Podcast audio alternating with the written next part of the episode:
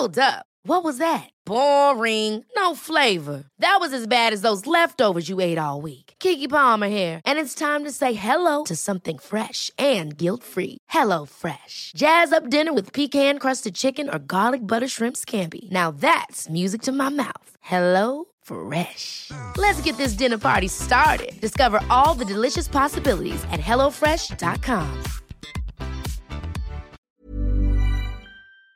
La Comisión Ambiental de la Megalópolis decretó este miércoles medidas de endurecimiento del hoy no circula ante los altos niveles de contaminación de la ciudad. Sergio Cirat es director general de calidad de aire en la Ciudad de México. Don Sergio Cirat, buenos días, gracias por tomar la llamada.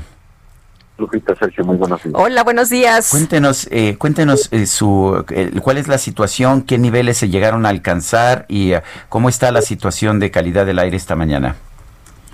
Sí, el día de ayer a las 4 de la tarde tuvimos eh, un incremento en la concentración de ozono. Llegamos a 159 partes por billón. Esto ocurrió en la zona sur de la ciudad, concretamente en la zona de Ciudad Universitaria. Y derivado de esta alta concentración de contaminantes, eh, se decidió aplicar el plan de contingencia ambiental atmosférica por dos motivos. El primero, eh, para que la gente esté informada de la alta concentración que se alcanzó y eh, pueda evitar hacer actividades al aire libre para eh, no estar expuesto al aire contaminado y con ello proteger su salud. Y el segundo motivo es aplicar medidas que permitan reducir la tasa de generación de contaminantes, no solamente de vehículos, sino también de provenientes del sector eh, comercial, de servicios, y a partir de ello tratar de evitar llegar a concentraciones tan altas de ozono el día de hoy.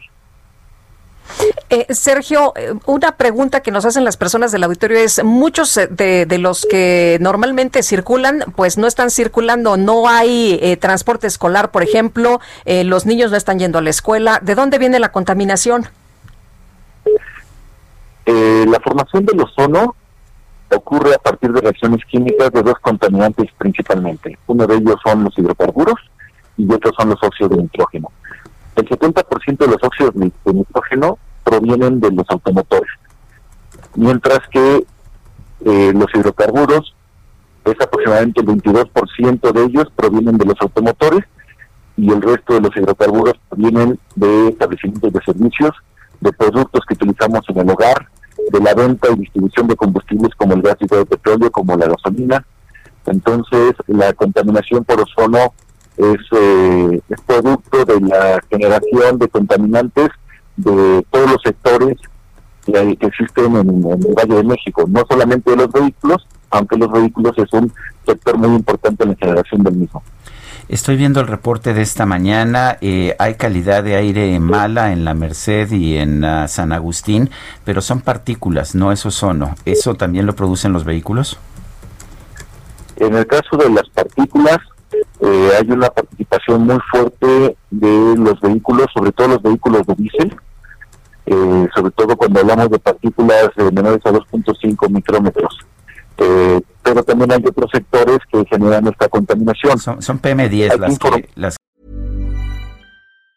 Ever catch yourself eating the same flavorless dinner three days in a row? Dreaming of something better? Well, HelloFresh is your guilt-free dream come true, baby. It's me, Kiki Palmer. Let's wake up those taste buds with hot, juicy pecan-crusted chicken or garlic butter shrimp scampi. Mm. Hello Fresh. Stop dreaming of all the delicious possibilities and dig in at HelloFresh.com. Let's get this dinner party started.